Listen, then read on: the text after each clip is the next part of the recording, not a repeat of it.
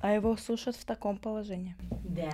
Я тоже не знала когда-то об этом. С этого и начнем подкаст. Ты на самом деле круто делаешь, потому что меня невозможно вытащить без дела. То есть я такая, ну, подкаст, я такая, о, подкаст, и заодно Ну, встреча. Встретиться, да. Я так рада, что ты согласилась, потому что я помню, что я тебе э, что-то писала в Инстаграме, и ты мне такая, ну вот когда ты меня позовешь на какой-нибудь, э, я тебе что-нибудь расскажу. И я такая, ну все, значит, настал момент. Так, как у тебя настроение вообще? Вообще, я сегодня кое-как встала. Видишь, я вообще сразу подумала, как интересно люди воспринимают мой голос, потому что у меня он сиплый. Потрясающе, я обожаю твой голос. А вот у меня в Новосибирске прикол, что гнобили за этот голос всю жизнь, а в Москве почему-то любят. Многие, я даже много реклам записывала, потому что именно мой голос утверждали. Это такой парадокс. Это, кстати, прикольная штука для людей, когда они где-то не получают какой-то отклик в каком-то месте и ставят на этом точку, потому что считают, что ну все. Ну знаешь, как типа я не нужен нигде никому. Я здесь никому не нравлюсь, вот меня за это гнобят, я, значит, не умею то, не умею это, а потом просто город поменял, и все таки о, так это твоя фишка. На самом деле, этот э, с голосом, этот прикол заставил меня многое переосмыслить с этой точки зрения, что тебя же формирует окружение, и они навешивают на тебя многие ярлыки, в том числе на то, как ты сам себя воспринимаешь. И если окружение меняется, меняешься и ты в том числе. Ты сейчас после записи едешь на техничку. Это что-то за проект? Можешь прям пару, слов сказать? Да, я могу. Это новое шоу, которое будет уже, я думаю, к тому моменту, когда Мгм. uh будет запущено. Я не знаю, насколько оно будет успешно, непонятно пока. Называется «Стереотипы», когда собирается несколько национальностей и обсуждают, в общем, стереотипы вокруг своих национальностей, всякие приколы там. Да, я поняла. Все то, на чем строились международные команды КВН. Ну, кстати, да, в какой-то степени ядро там такое. Ка- Что из этого в итоге получится, я не знаю, потому что оказалось э, туда заманить комиков не так-то просто, потому что вообще оказалось комики нормально зарабатывают, потому что они отказываются от дорогих проектов, потому что такие, ну, что-то нам не интересует. Думаю, блин, тебе не интересно заработать там прилично денег в день? Ну, не-не-не. Не в этот раз, я думаю. Я думаю, ну норм, ну норм.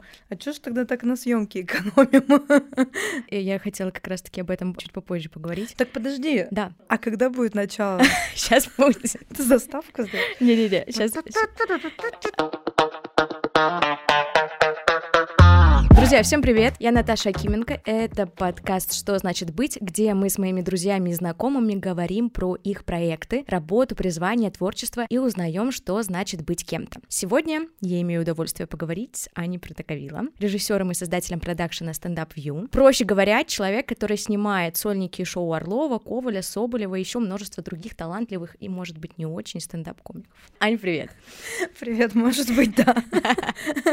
Привет. Стендап View. Это уже проект примерно 4 года. Я специально отмотала твой инстаграм, и там 2019 год, июнь. Первые видосики ты выложила. Да-да-да, день рождения стендап View прям скоро. Прям скоро? Да, Прям. 6 вроде июня или 9. Мы все время в разные дни отметим.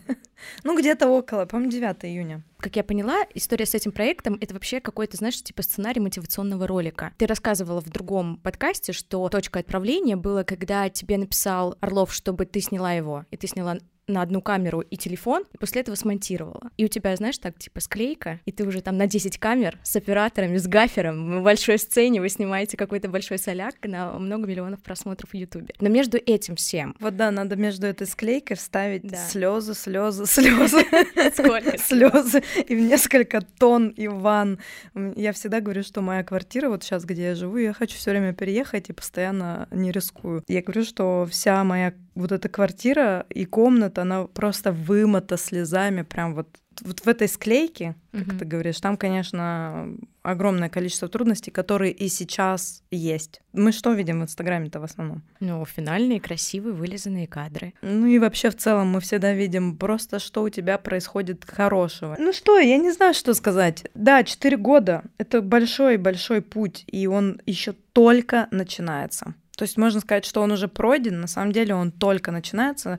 Появляются первые серьезные проблемы, появляется первая команда, первый костяк, наконец-то людей об- образовался. Как вот момент, вот ты такая, все, сидишь и решила, сделаю свой продакшн. Или как вообще это произошло? Слушай, ты знаешь, отправной точкой, наверное, стал сольник Сережи Орлова. А до сольника типа продакшна не было, что ли? Как таковое это был просто, ну, ну, что-то такое, не было такого ощущения, mm-hmm. что это продакшн. То есть, ну, что-то снимаем. Вот так было. Mm. Но после того, как мы сняли первый его сольник, первый артист, который, который был снят на уже профессиональные камеры, задорого, и с дорогой командой, и уже там, знаешь, с профессиональными операторами, оборудованием и всем-всем-всем. Вот это была отправная точка, когда я подумала, что это уже не игры. То есть это уже серьезный проект, и это уже нельзя на самотек вот так просто пускать, потому что я подписана как продакшн. Mm-hmm. Ну, то есть э, уже никуда не деться. Ты несешь ответственность за имя не только там за то, что ты режиссер, но у тебя есть как бы бэкграунд. Как ты формировалась команда? Ты как-то отбираешь людей? Какие у тебя вообще принципы создания всего? Вот ты такая, типа, вот этот точно подойдет, этот подходит по характеру, с девушками я там не работаю, потому что есть такие сложности и так далее. Вот как ты собирала все это вот едино? Блин, вот честно, если говорить, да. вот честно. Можно, конечно, сейчас себя прикрыть и что-то такое красивое сказать, но честно, я довольно жестко отбираю команду. То есть у меня очень сложно задержаться. Прям очень сложно, потому что пару а у тебя как материться нельзя? А, да вообще нет никаких ограничений.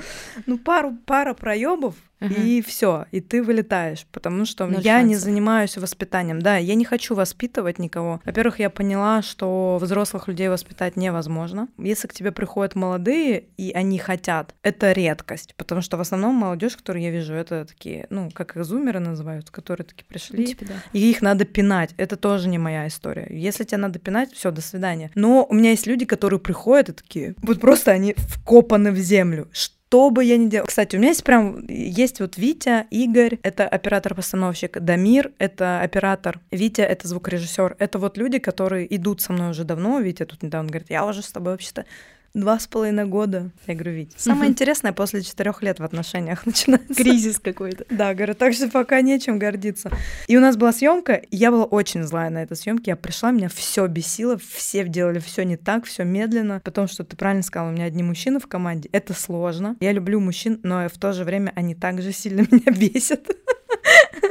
И я пришла, я была зла, и я прям сидела, и Дамиру прям, вот знаешь, он сидел от меня в 10 сантиметрах, и я прям в лицо ему вот прям говорила, что это невозможно, что это отвратительно, что все, что он делает, это неправильно. А он просто так сидел спокойно со стаканчиком, просто так пил воду и просто меня слушал очень спокойно, прям очень. Это был, знаешь, такой яркий момент. Я прям посмотрела на него, я говорю, удивлена, как ты сейчас мой абьюз слушаешь? Вообще просто как будто бы мы общаемся на тему погоды. Потом ему написала, я говорю, ты знаешь, это была финальная прогрузка, вот знаешь, когда идет вот эта стрелочка. Лодинг. Ло... Вот это, да, да, да, да. И осталось там 99, я говорю, это была финальная прогрузка на 100%. Я говорю, что все, теперь, что бы ни случилось, ну, я иду с тобой, и мы будем вместе выгребать. То, что вот такие ситуации, они не то, что я же не, по... не просто делаю это, я делаю это по делу, и, как правило, я встречаю от людей большое сопротивление. Монтажеры вообще летят вот так просто. Учитывая твои переписки и вообще вспоминая с тобой общение по работе, я просто понимаю, что люди люди либо вкладываются полностью, либо вообще не подходят. Ну, то есть, если ты готов на 300% выдержать все, тогда да, а в остальном нет. Да, так и есть. И, кстати, интересно было бы, если бы ты сказала, как мы пересекались-то где. Краткая история знакомства Анны Протоковила. Блин, я обожаю произносить твою фамилию. Протоковила. Она такая звучная просто. Я ее поэтому не меняла, когда замуж вышла. И правильно. Надо было ему поменять. Но я развелась, если что, мужчины, если вы слушаете. Учитывайте, да, этот фактор. Но вокруг они очень большое количество других мужчин, поэтому это тоже непросто пробиться сквозь стену мужского обаяния. Мы с Аней познакомились, я не помню, это 2018 год, мне кажется, был небольшой стартап, который перерос в детскую школу блогинга. Я работала офис-менеджером вначале, администратором. Аня пришла преподавателем, и я просто помню, как я спускаюсь на твои занятия, где ты детей учишь блогингу, и э, наблюдаю за твоего общения. А у тебя же, ну, такие дети мелкие были, подросточки такие, типа лет 12. А твое общение, их полная любовь и доверие к тебе, потому что, ну, пацаны тебя обожали, это прям очень сильно чувствовалось. Вот, и мы, короче, поработали работали так вместе. Стартап закончился, Аня нашла для себя прекрасное занятие стендапом, а я ушла. А ты фоткала меня и снимала а еще. Я тебя... Да, клипы. Точно, ты же еще потрясающе записываешь рэп. Да это, блин, мне тут, кстати, вчера, прикинь, буквально скину, мы делаем сейчас с нейросетью ролик вступительный ага. Ковалю на концерт. Я, короче, придумала, что на концерте, вот у Коваля будет 10 июня в Вегасе концерт, и я хочу, чтобы вступление было сделано нейросеткой, потому что Коваль, он современный, у него поклонники современные, девчонки, угу. вот прям, ну вот в самый топ всего знают, разбираются в этих всех мемах, направлениях, течениях, и я подумала, что будет круто, если мы сделаем ролик, где нейросеть как-то Коваля меняет, а потом он выходит как комик. Это прикольно. Это типа, знаешь, смотрела все везде и сразу. Нет, а Нет? что это? Это, короче, фильм, очень советую посмотреть, если у тебя когда-нибудь будет время, прям посмотри. Это фильм про мультивселенные, и там э, главная героиня, она путешествует по разным мультивселенным, где она везде разная. В одном она там актриса, в третьем она там ниндзя, в четвертых у нее пальцы сосиски, ну, короче, это безумие какое-то. И есть фрагмент безумно крутой, где она там буквально за 20 секунд проходит вот ее лицо через все вот эти мультивселенные, и она Круто. меняется. У меня аж мурашки, прикинь, побежали. И вот это очень крутая история, мне чуть-чуть напомнила про то, что ты Просто говоришь. тема мультивселенных это вообще я обожаю да? эту тему. Да, так да. я обязательно очень зайдет. Сто процентов. Я говорю, что что-то прям мурашки побежали. Да, ну вот видишь, ну сейчас же нейросеть в принципе модная тема. Видишь, не каждому комику это подойдет. То есть Коваль, mm-hmm. в моем понимании, это что-то очень современное и что-то очень э, молодежное для молодых девчонок в том числе. И мне вот этот э, монтажер который делает, или как его правильно назвать, не, нейросетью, он у меня просто записан, Игорь скидывает клип, который ты мне как раз снимала вчера вот. Да ладно. да. И я пишу, господи, он до сих пор в открытом доступе. Я говорю, это надо скрыть, потому что люди не поймут. Ну там-то есть прикол, да. Есть некое аль, ну, эго. Альтер-эго, да, да. да. Не твоя королева, которая угу. записывает прикольные треки. Но я давно уже это не делаю, и люди, которые меня не знают и просто натыкаются, они могут такие посмотреть, она что, куку. что с ней? Потому что я в жизни-то вообще другая. И я такая, блин, надо все это поскрывать. Ну, в Инстаграме можно хотя бы историю этого увидеть. Да. А когда у тебя просто это где-то в Ютубе выпадает. Хотя он мне говорит, это наше прошлое, и ну, его надо принимать ну, с приколом. Конечно, это, же вот, ну, как фотографии ВКонтакте 2014-2012 годов. А меня вот этим и бесит интернет. Все зависает. Все помнит, Это кошмар. Хотя ты знаешь, я недавно нашла, это было на радио запись, на mm-hmm. радио. Я искала трек, мне нужен был прям определенный трек в видео. И мне пришлось перелопатить все свои аудиозаписи ВКонтакте. Просто я чуть... Ну, я нашла. Но параллельно с этим я нашла радиоэфир, который 2000 то ли 16 года или какой совсем древний. Mm-hmm. Я там говорю вещь, с которой я до сих пор согласна. Я такая слушаю, да, ничего не изменилось. Я до сих пор так считаю. Я думаю, круто, я верна своим принципам, прошло уже столько лет, а я до сих пор так считаю. Плюс в этом тоже есть. Это знаешь, как я недавно смотрела с сатиром Safe Space или что-то такое, и он рассказывал историю, что в детстве, там ему лет 14 было, они с друзьями шутили, позвонили в секс по телефону угу. и записали его разговор, где он типа накидал да, шутки. Да, да, да. И это сохранилось. Там прошло сколько лет? 15, я не знаю, сколько там, 16. И все это есть. И это прикольно послушать сквозь столько времени. Ну да. Да, это тупо, но это прикольно.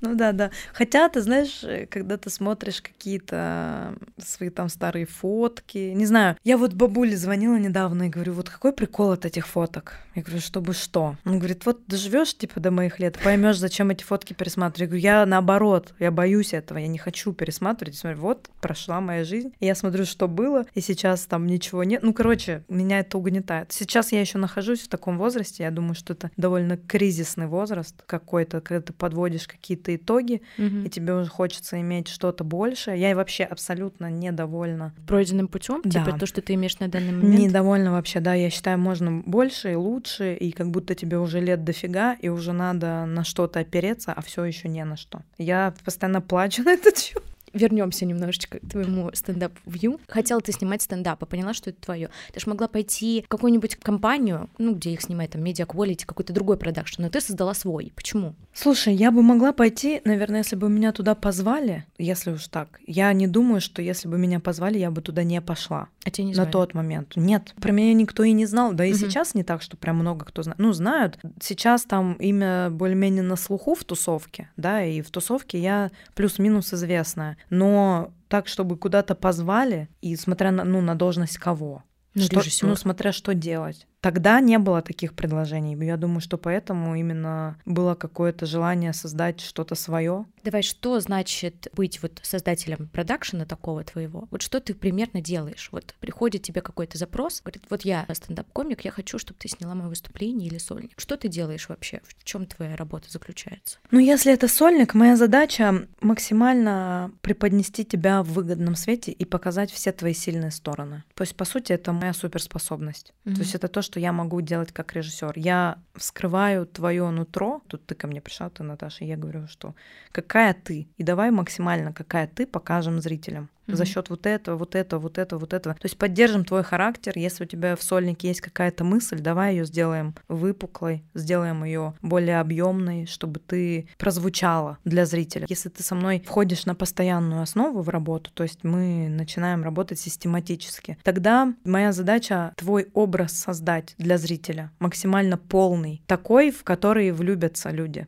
Угу. То есть я хочу влюбить в тебя максимальное количество людей. И разные выразительные средства для этого есть. И для тебя подойдут какой-то твой особенный набор. Если, конечно, ты пришла ко мне типа один раз, ну вот единожды, угу. здесь сложнее, но все равно это будет индивидуальный подход. Мы не будем просто такая, а, ты пришла, сейчас поставим свет, два источника, значит, просто светим, чтобы тебе было видно. 10 операторов, вот стоит это 5 миллионов. То есть мы будем под твои запросы все делать. Под твои запросы, под под твои идеи, под твой характер. Есть комики, которым идет определенный даже стиль съемки. Вот он приходит, и я думаю, о, тебе вот это подойдет, давай вот это сделаем, вот так, вот так, я предлагаю. Есть кому идет вот прям, знаешь, стиль э, дорого, фэшн. Надо mm-hmm. прям вот все прилизать там, и волосики один к одному сложить, там свет идеально поставить. Э. И для этого даже команды разные собираются. То есть я понимаю, что вот этот человек вот эти запросы удовлетворит, вот этот оператор, а вот этот не справится, надо их соединить. Или там еще или вот эта задача. То есть, по сути, если коротко, индивидуальный подход все еще идет. Знаешь, как есть крафтовое пиво, там ручной работы... Мыло. Мыло, да-да-да. Вот, по сути, у нас ручной работы мыло. Хотя, казалось бы, везде ручная работа, но у нас есть определенный почерк. Он складывается за счет того, что выработан определенный подход, и мы снимаем комиков как кино. То есть как будто бы это микросценарий, который нам нужно как-то на сцене показать. И, конечно, чем больше бюджет, тем больше возможностей. А бюджеты с комиками очень маленькие. Очень. У меня, у меня вопрос возникает. Вообще, насколько это вообще денежная история? Потому вообще что... не денежная. Да, потому что как будто бы ты, когда смотришь на Ютубе, думаешь, так, ну здесь, наверное, вбухано, ну до хрена. С учетом того, что я понимаю немного в съемках, получается, я смотрю и думаю, ну, ну типа, такое снять, но это вот будет стоить, ну, минимум 5 миллионов, там, я не знаю, вот это это будет стоить миллион. Вот, вот это можно за 120 тысяч позвать там два оператора знакомых и поставить, как ты говоришь, два источника, настроить звук, все. Это вообще не денежная история, как я поняла, да? Прикольно, так темы пересекаются, интересно. Мультивселенная. Да. Только вчера писала сторис о том, что меня так бесит, когда мои работы сравнивают с Medium Quality, да, которые вот снимают угу. сейчас э, дорогие проекты от двух миллионов, там у них миллионные сметы явно. И мои вот эти до 100 тысячные сметы, до 100 тысячный. Это основной бюджет до 100 тысяч. Нет. Подожди, подожди. Нет, я понимаю. Я снимаю немножечко вообще другие проекты. Ну ты шутишь, ну не может же быть такого. Ну вот э, в том прикол. И я, когда меня сравнивают, я думаю, блин, ребят, вы можете вот просто вообразить себе, что от бюджета сильно зависит качество. Вот если конечно, ты разбираешься, конечно. я же могу гораздо больше приколов сделать, да, и гораздо больше команду нанять, чтобы было качественнее. Комики не понимают. Вообще комики, я тебе так скажу, единицы вообще понимают прикол моего продакшена. Многие такие просто открывают дверь с ноги, а, что мне надо снять, все смотреть, все пока. Вот примерно вот так себя ведут. Ценят то, что мы делаем, и понимают, что мы из 50 тысяч выжимаем качество на 500, угу. ну, единицы. Вообще единицы. Я даже думаю, что мы, комики, которые со мной постоянно работают, они тоже не одупляют. Потому что там, знаешь, в какой-то момент даже с Сережей был такой разговор, когда я говорю, Сереж, ну вот если это плохо, давай от этого откажемся или переделаем. Просто вложим еще денег и переделаем. И он мне сказал тогда, Ань, я типа не киностудия, чтобы типа оплачивать и переделывать. Раз сделали, ну вот так, значит, сделали. И это был такой моментик, ну, болезненный достаточно для меня, потому что я подумала, ну да, ты прав. А мне-то хочется роста. Я-то хочу Netflix, и потому что я кайфую от их работ. Я смотрю и думаю, блин, я могу так. Я знаю, как это сделать. Но надо бюджет. Поэтому у меня в последнее время такие мысли, что хотелось бы привлекать каких-то сторонних спонсоров, чтобы я такая, ребята, есть крутые комики, мы можем снять круто, и у меня есть деньги.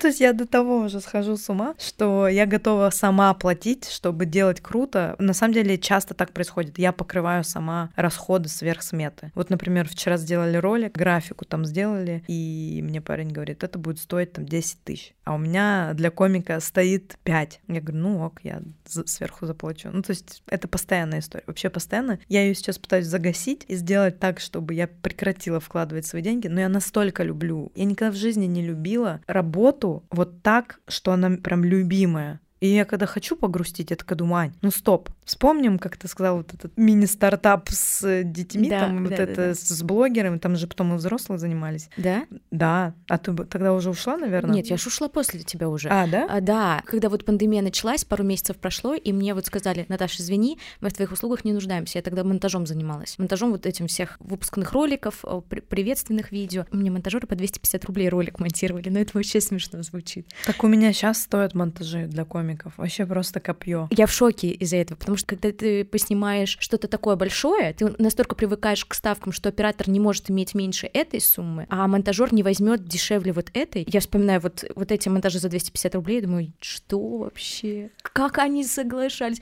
А я еще от них же требовала, чтобы это не просто типа, знаешь, как кат, кат, кат, а еще какие-то эффекты, какие-то стикеры мы туда добавляли. Это жесть, и ты знаешь, вот это прошлое, оно так сильно дышит мне в спину, вот просто просто меня Москва так помотала. Все, конечно, весело и прикольно, мы тут там, да, сидим, хохочем, но на самом деле э, дорога-то у меня, блин, ужас. Если оглянуться назад, вот этот путь унижений, стертых глаз от постоянных слез и трудностей, которые были, когда у тебя там, ну, просто нечего есть дома, ну, нечего.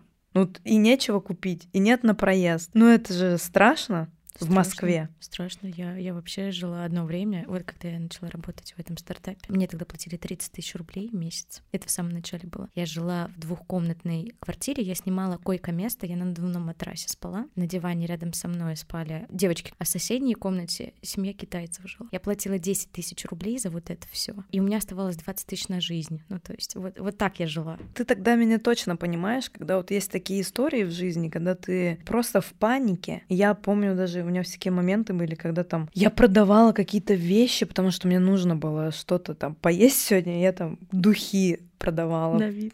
Ну, у меня там были, знаешь, дорогие духи, забыл, блин, даже как они называются, какие-то там за полторы тысячи на Авито пошла, там продала. Думаю, о, можно продержаться там недельку на, на полторахе, можно прожить. И все это было уже тогда сопряжено тем, что я уже зашла в, в стендап-тусовку. Плюс ко всему мне нужно было там держать лицо. То есть, что я такая же, как вы. Это очень крутая мотивация, на самом деле, что я тогда влюбилась в комика. Я ему так благодарна, на самом деле, прям очень сильно. Потому что я подумала, блин, я не лох, вот что. Просто такие обстоятельства в жизни у меня. Я просто переехала из Новосибирска, где я была с именем, в Москву, где я вообще никто. И я подумала, надо что-то с этим делать. Если я хочу, надо, значит, двигаться и делать шаги, и вкладываться. Я все время своей команде говорила, вот э, у меня там, блин, Дамир, вот Игорь, и ребята, которые отсеялись, они просто такие, как сказал Макс, который был в начале тоже команды, mm-hmm. он говорит, я не выдерживаю Анин темпоритм. Ей надо все быстро, еще и качественно. И все это за секунду. Я типа не могу так. И он слился. Но я всегда говорила, пацаны, мы сейчас выходим за 0 рублей. Ну, поверьте, это съемка, которая нам даст клиентов просто потому, что про нас расскажут. Давайте сделаем это насколько можно круто. Первый сольник мы сняли за 25 тысяч рублей. За 5 тысяч я его смонтировала. И он выглядит, поверь, если ты посмотришь, вообще абсолютно на другую сумму. Его до сих пор используют. Это был Миша Пиганов. И до сих пор этот сольник мне говорят, мы хотим, как у Миши Пиганова. Вот часто я комикам пишу сметы, и они мне говорят, ну, ты же снимала вот Орлова за 0 рублей. Я снимала, но, ребят, поймите, я больше не могу так жить. Я не могу больше снимать за 0 рублей. Я не могу, просто вот. И ты меня сейчас позвала, кстати, в период, когда у меня очень переломная точка идет, переломный момент, потому что я больше не могу. Эти бомж-сметы, они все, они меня все, я все. Либо я повешу все очень скоро, просто потому что я не знаю, что делать. То есть мне страшно потерять людей, вообще, мне кажется, не надо бояться. Четыре года назад Аня и четыре года сейчас — это абсолютно разный уровень профессионализма. Логично, что ты не можешь э, по четырехлетней давности сметам ну, записывать так же. Все, ты вырос, ты повышаешь стоимость. Хочешь со мной работать, пожалуйста, будь добр платить не 25 тысяч, там, а 125 тысяч, ну, я условно. И, и это нормально. У тебя те, кто не могут, они отсеются. Зато желание попасть к Ане Протоковила будет круче. Да, но видишь, Их вот все равно этот- никто не снимет за 25. Вот этот страх, э, да нет, навылезали уже конкурентные продакшены. Мне часто комики говорят, а мы вот там снимали вот у этих ребят дешевле, у них под ключ, и еще и, и монтаж сюда входит. И я говорю, ну качество какое, покажите. Ну вот пусть они и снимают. А ты, снима... а ты снимаешь такие крутые проекты, это логично, что ты берешь больше. Мне кажется, тебе вообще нельзя сомневаться и спокойно повышать ставку. Да. Ну, может быть. Просто пойми, это тот момент, когда страх Да, я понимаю. моей прошлой конечно. жизни, страх заниматься нелюбимым делом настолько силен, что я не отдыхаю, у меня нет выходных вообще. Я не была в отпуске, там 4 года я, кстати, не была в отпуске. Или сколько уже? Дофига лет. Как в Москву переехала, я не отдыхала ни разу. 5-6, мне кажется. Да, но там было проблемы со всяк... э, разного рода унизительная работа у меня была с унизительными людьми которые вообще унижали мое человеческое достоинство. Не то, что они... Это страшно вспомнить этот абьюз, который я пережила с этими людьми не по делу. Просто такие люди. Но я была от них настолько зависима, потому что мне надо было учебу оплачивать. Мгм. Я там училась, да, в щуку, щуку заканчивала, и вот это все. И я понимаю, что мне страшно, страшно оказаться на нелюбимой работе снова, потому что я слишком люблю то, что я делаю сейчас и чем я занимаюсь. И именно потому, что мне пришлось пройти очень тяжелый путь, именно поэтому у меня жесткий отбор в команду. Потому что обычно ко мне приходят люди, вот так открывают дверь с ноги такие, так, ну вообще-то тут все неправильно, Вообще-то надо вот так. Я вообще пришел, и давайте-ка я такой крутой, ценный специалист. Я говорю, так, стоп. Друг, ты докажи сначала, что ты ценный специалист. Почему ты себя так ведешь? Ну, я тебе указываю на твои ошибки, и ты должен либо их спокойно принимать и исправлять, либо, ну, все, мы друг другу не подходим. И вот на этом этапе несостыковка всегда. Вот у нас был там недавно новый монтажер. И я жестко с ним веду диалог. Я проверяю, в какой момент он Сломается? да, в какой момент он погонит. То есть он скажет, так, я вообще не намерен. Я не намерен. Ну, я ему даю задания четкие. Вот конкретно я тебе говорю, Наташа, вышли мне сейчас настройки, которые ты делаешь при выводе. Я вижу, человек пропускает. Я еще раз пишу, я еще раз пишу, я еще раз пишу, я еще раз пишу.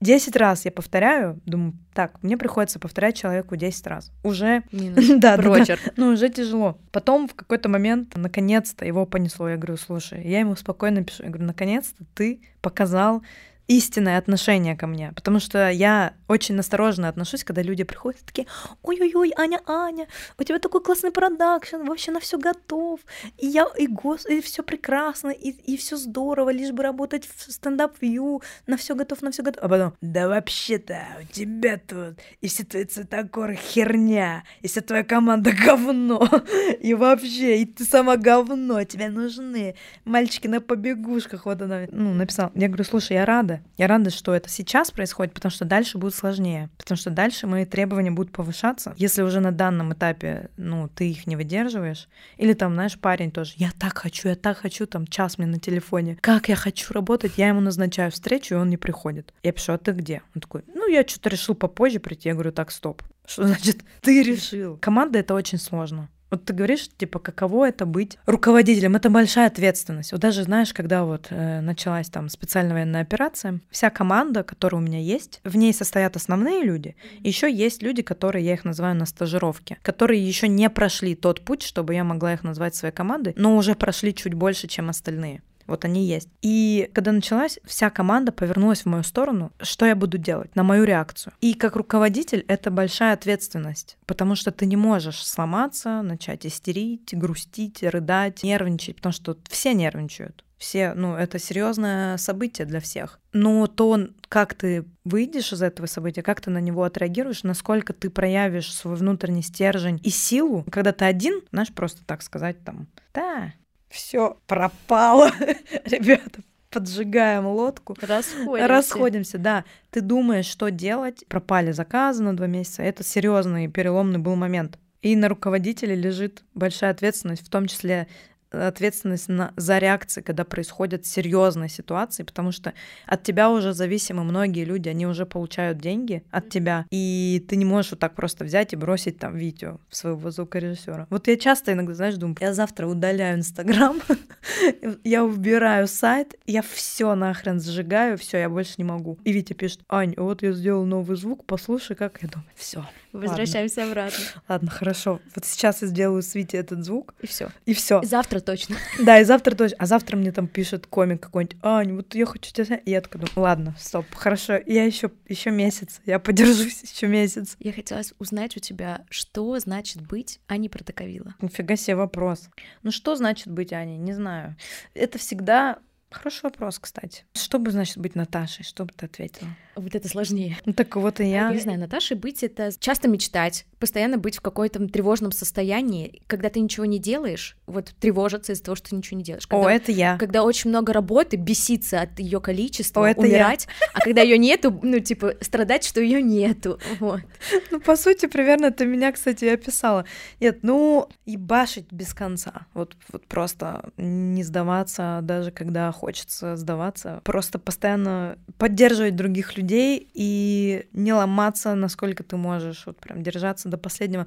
Я думаю, что я для себя не такая даже хорошая опора, как для других людей. Быть Аней — это дать опору окружающим людям. В последнее время я вот вижу в себе какие-то силы для этого. То есть я вижу, что некоторые люди на меня опираются, и я это выдерживаю. Я думаю, ну хорошо, я могу с тобой пройти эту дорогу, и как будто бы это даже часть, ну, миссии громко, наверное, сказано, но в том числе. То есть комики, которые там со мной проходят, они растут. Это я это вижу. И внутренне растут, и внешне, то есть там в подписчиках, если это важно. Аня, большое спасибо тебе за сегодняшний разговор. Тебе спасибо. Честно, с тобой как будто можно еще часа два спокойно сидеть разговаривать. Ну, нет, это не из-за этого, ты знаешь, это потому что тема очень обширная. Да. И путь действительно большой пройден. И чтобы его рассказать, это действительно надо ну, там... не 15 минут, я понимаю. Надо там несколько часов, и оттуда, наверное, выбирать какие-то ключевые точки, mm-hmm. потому что, ну, много что было за эти годы, чего уж говорить. Помотала-то нормально. И от комиков нормально, я говна поела тоже. Все очень радужно выглядит только в Инстаграме. За кулисье, конечно, совсем другое. Вот у меня сейчас Соболев, да, там новый комик, с которым мы небольшой путь проходим. Он так меня вдохновляет. Он столько работает, он столько. Я каждый раз думаю,